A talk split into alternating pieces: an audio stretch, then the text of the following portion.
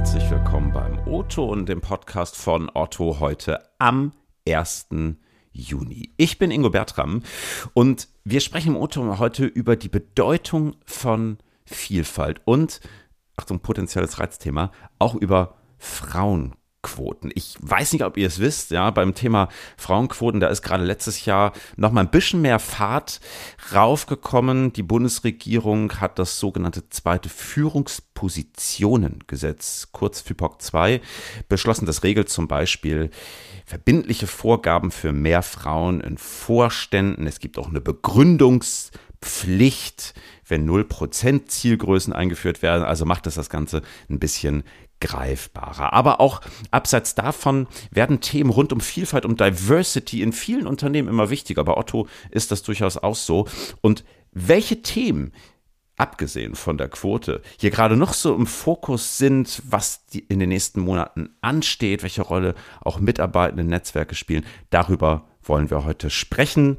Zugeschaltet sind meine Kolleginnen Svenja Geratz und Daniel Wiegemann aus unserem Diversity and Inclusion Team. Moin, ihr beiden. Moin Ingo. Moin Ingo.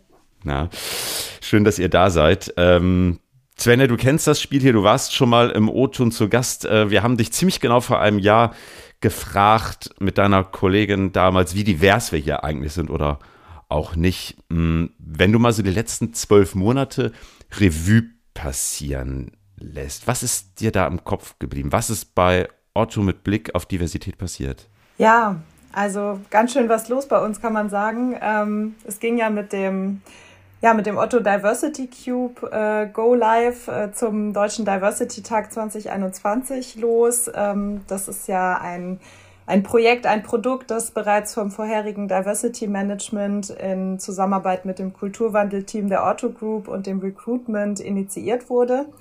Und ja, da haben die Themen Diversity und Inclusion aus meiner Sicht wirklich starke Präsenz gehabt. Wir sind da mit vielen KollegInnen in Online-Sessions in den Austausch gekommen, haben da wertvolles Feedback erhalten. Und in der zweiten Hälfte, und das ist mir in der Tat im Kopf geblieben, haben wir einen Strategieentwicklungsprozess angestoßen. Sehr spannend. Äh, das war sehr umfangreich. Wir haben in dem Zusammenhang viele Stakeholder-Gespräche geführt, den Status quo ermittelt, die Bedarfe der Organisation abgeleitet und ähm, ja, insgesamt kann ich wirklich sagen, das Thema äh, Diversity und Inclusion, ja, das rückt in den Vordergrund, das gewinnt an Bedeutung, das treibt viele mhm. KollegInnen um. Also wir bekommen da wirklich viele Nachfragen. Mhm. Deine, du leitest das Team, ähm, jetzt ist ja Vielfalt, also der Name sagt's ja an und für sich schon, vielfältig und bunt, ne? Also gibt ja irgendwie viele, viele Dimensionen, also sei es geschlechtliche Vielfalt, Herkunft, Alter und so weiter und so fort.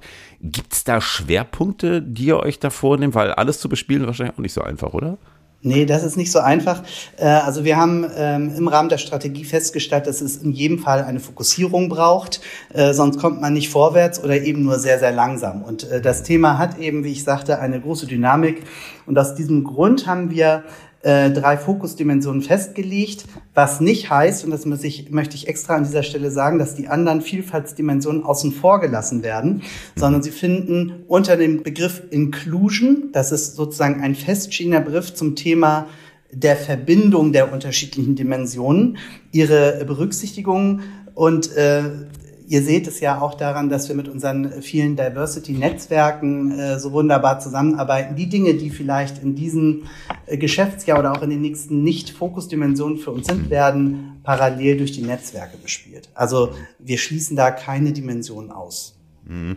Ähm, Netzwerke ist ein ganz gutes Thema. Fünf Stück gibt es ja aktuell bei Otto, in denen sich Mitarbeitende freiwillig engagieren. Also ähm, mir fällt Plan F zum Beispiel ein, ne, für geschlechtliche Gleichstellung, More für, für LGBT. Du hast es gerade schon so ein bisschen angerissen. Ihr arbeitet da stark mit den Netzwerken zusammen. Welche Rolle spielen die für euch?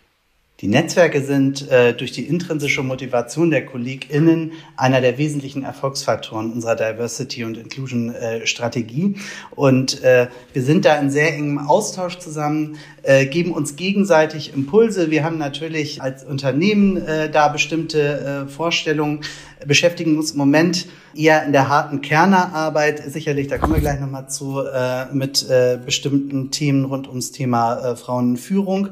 Aber die Netzwerke mit ihren spezifischen Schwerpunkten haben eine wahnsinnig hohe Strahlkraft auch in unserer Organisation und überzeugen einfach auch durch ihr persönliches Engagement.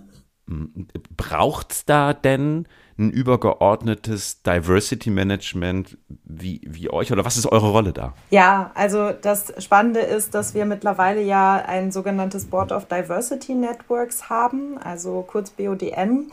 Äh, das setzt sich zusammen aus den Netzwerk Leads und Co-Leads ähm, und da sind wir regelmäßig im Austausch. Also einmal im Monat gibt es einen Jour fix, ähm, zu dem wir zusammenkommen. Hm und da geht es eben sehr stark darum, auch zu schauen, wo sind denn Schnittmengen äh, innerhalb der Netzwerkaktivitäten. Und da sind wir als D&I-Management ähm, so eine ja verbindende Brücke ähm, und und schauen immer mal wieder, wo ist denn Synchronisierungsbedarf, wo kann man noch ähm, wo kann man noch Potenziale heben, weil letztendlich sind diese ganzen Vielfaltsdimensionen nicht losgelöst voneinander zu betrachten. Es gibt ja jedes Mal Verbindungen zueinander. Also macht es auch hochgradig Sinn, da im Austausch zu bleiben. Und ähm, die Netzwerke an sich sind ja in der Bespielung sehr stark auf ihre Dimension konzentriert und wir schauen sozusagen mhm. nochmal übergreifend, wo ist denn eine Zusammenarbeit auch äh, besonders mehrwertstiftend. Mhm. Okay, und ist das dann so, dass ihr das so ein bisschen zusammendenkt? Also keine Ahnung, wenn es beispielsweise ein LGBT-Network gibt und ein Väter-Netzwerk, gibt es ja vielleicht auch schwule Väter, dass man das so ein bisschen zu, so, so denkt oder wie muss ich mir das vorstellen? Ja, beispielsweise. Ähm, das, das wäre eine mögliche sozusagen äh, Kombination oder eben auch viel, das stellen wir fest, im Bereich Alter und äh, auch im Bereich äh, Late Career. Äh, ah. Also zum Beispiel, dass Plan F als unser Female Network zusammenarbeitet mit Hashtag Experience als unserem Cross-Generation Network und äh, auf, mhm. auf sozusagen auch die älteren äh, Generationen konzentriert. Wie können wir da noch mehr in den Austausch kommen? Das sind mögliche Kombinationen, ja. Mhm. Jetzt soll es ja heute auch so ein Stück weit um das ganze Quotenthema gehen, also sprich äh, rund um die Frauenquote und das äh, sogenannte FIPOC. Wir hatten es gerade vorhin im Intro. Hm, ich habe mal ein bisschen bei uns in den Archiven gewühlt und äh, wir haben mit unserer Personalvorständin Kathi Röver gerade letzten Herbst auch zu einem ähnlichen Thema gesprochen. Und was sie von der Quote hält, da hören wir noch mal kurz rein. Ich finde, man darf damit nicht dogmatisch umgehen. Also das Schlimmste fände ich zum Beispiel, ähm, wenn eine Position aktuell durch einen Mann besetzt ist, der gute Leistung bringt, den schmeißen wir raus, um eine Frau raufzusetzen. Also das, das, das finde ich geht gar nicht. Das hat dann auch nichts mit Chancengleichheit zu tun. Aber mhm. wenn Vakanzen entstehen, wenn neue Positionen geschaffen werden, auch mit einer Zielquote dann zunehmend ähm, Frauen ähm, zu besetzen. Ich glaube, das hilft äh, dann auch die Veränderung, die es in einem Unternehmen braucht, in Stellenbesetzungsprozessen ähm, voranzutreiben. Deswegen bin ich mhm. heute im Vergleich zu vor zehn Jahren eher eine Befürworterin der Quote. Direkt mal weitergeben an euch die Frage, Daniel, wenn du heute drauf guckst, wie ist Otto da aufgestellt in puncto Quote? Hm. Also wir sind auf den verschiedenen äh, Berichtsebenen unterschiedlich weit, äh, was das Thema Quote mhm. angeht. Es gibt einige positive Beispiele aus der Organisation, äh, die wir kennen, bei denen ein längerer Recruitment-Prozess zum Beispiel in Kauf genommen wurde, um eine Frau für eine Führungsposition zu gewinnen. Insgesamt nehmen wir das Quote sehr, sehr ernst, haben aber sicherlich noch an der einen oder anderen Stelle Luft nach oben. Und wir sind mhm. sicher, dass wir mit den Maßnahmen, die wir ähm, erarbeiten, äh, gerade äh, auch in Erfolge in Bezug auf die Quote erzielen werden.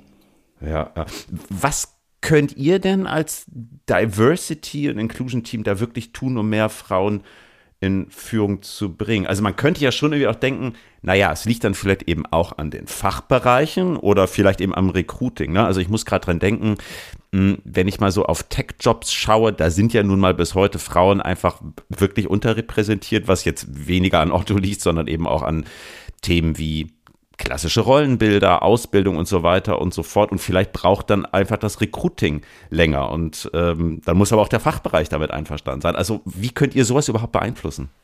Ja, also wir schauen uns aktuell gemeinsam mit unseren Kolleginnen aus dem Recruitment die Prozesse für die Führungskräfteauswahl und auch die Weiterentwicklung an. Dies geschieht mhm. in engem Schulterschluss mit den Kolleginnen, damit wir sicherstellen, dass die gesetzten Ziele auch in der Umsetzung realistisch bleiben. Ne? Wir müssen das ja auch operationalisieren mhm. können. Und weil du auch die Fachbereiche ansprichst, ähm, äh, da gibt es ein sehr positives Beispiel aus dem Bereich IT. Da gibt es eine Tech-Recruiting-Strategie, also eine Offensive, die Frauen für Tech-Berufe begeistern soll. Und hier ist das langfristige Ziel ja sogar 50 Prozent der IT-Einstellungen bei Otto mit Frauen zu besetzen. Also das ist äh, mhm. schon mhm. vieles, was da vorangetrieben wird. Und wir, wir erleben ein immer größer werdendes Maß an Offenheit auch in der Organisation für dieses Thema. Mhm. Gerade wenn du jetzt auch so ein 50-Prozent-Ziel für die Tech-Bereiche ansprichst, das ist dann ja schon auch sehr strategisch geplant oder also sollte zumindest bestenfalls strategisch geplant sein. Das führt mich nochmal so ein bisschen auf eure Strategie zurück. Ihr hattet das eingangs einmal kurz erwähnt, ohne da jetzt vielleicht allzu tief abzutauchen. Mögt ihr vielleicht einmal ganz kurz so sagen, worum geht's da? Was deckt das ab und was vielleicht auch nicht? Genau, wir haben im Zuge der Strategieentwicklung ähm, uns eben auf, auf drei Fokusdimensionen konzentriert und die auch abgeleitet für uns, weil wir einfach da einen hohen Bedarf gesehen haben für uns als Unternehmen. Das mhm. sind zum einen Geschlecht und geschlechtliche Identität, körperliche und geistige Fähigkeiten und ethnische Herkunft und Nationalität. Wir haben dann aber, wie gesagt, noch diese Ummantelung, von der Daniel auch vorhin sprach, ähm, mit dem Thema Inclusion. Das haben wir übersetzt durch Wertschätzung von Unterschieden. Und äh, genau, das, das sind quasi die Themenfelder, auf denen wir sehr, sehr hoch konzentriert unterwegs sind, eben wirklich aber mit einem, einer Priorisierung auf dem Thema Frauen in Führungspositionen da sind mhm. wir einfach intensiv an mehreren Pilotprojekten dran. Mhm. Vielleicht nochmal abgesehen von den Schwerpunktdimensionen auch mal so ein kleiner Blick nach vorne. Ähm, ich finde oft ist das ja gerade sagt, so ja, wir wollen jetzt was machen zu geschlechtlicher Vielfalt zum Beispiel, dann ist das erstmal ganz schön. Aber was passiert da konkret? Also was sind so aktuelle Projekte, Themen, die da in den kommenden Wochen oder auch Monaten für euch und auch für die, für die Netzwerke anstehen? Könnt ihr da vielleicht so einen kleinen Ausblick geben?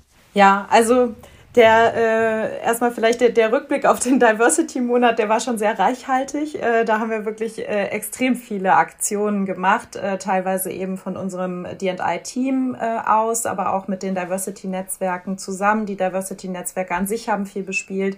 Also äh, vielleicht mal ein, zwei Beispiele genannt. Ähm, Plan F hat äh, ja seinen fünfjährigen Geburtstag gefeiert, hat da sehr spannende Gäste äh, bei uns auch am Campus zu Besuch gehabt. Ähm, wir haben gemeinsam mit unserem More-Netzwerk in der Federführung und in Kooperation mit der Queer Community von EOS den Trans Identity Guide veröffentlicht. Es gab dazu eine Awareness Session mit Proud at Work.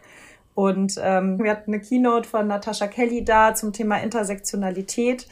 Und ähm, was auch sehr schön ist, und das wird uns jetzt auch die nächsten Wochen und Monate noch begleiten, ist das Thema Unconscious Bias Training. Also wir haben da äh, Mitte des Monats, Mitte Mai, äh, einen digitalen Lernpfad ähm, veröffentlicht. Das ist ein Co-Creation-Projekt zwischen Otto äh, GmbH und KKG und Bonprix. Und im Nachgang an diesen digitalen Lernpfad wird es speziell für die Zielgruppen Führungskräfte und Recruitment auch noch vertiefende Deep Dive Trainings geben. Also da ähm, wird es auf jeden Fall auch noch sehr spannend. Was, was versprecht ihr euch davon? Also Unconscious Bias, du hast es gerade gesagt, das ist ja quasi so unbewusste Vorurteile. Ne? Also wenn ich jetzt irgendwie denke, keine Ahnung, der Franzose ist immer Baguette. ja, ja, genau. Also das Thema ist eben, dass äh, man muss sich das schon vor Augen führen, dass äh, der Großteil unserer Entscheidungen ja im Unterbewusstsein stattfindet. Also ähm, wir, wir steuern das gar nicht aktiv, sondern es ist viel mehr Bauchgefühl oder Intuition. Das ist auch in Ordnung, das ist menschlich und oft sogar sehr gut, weil uns das viel Energie und Zeit spart.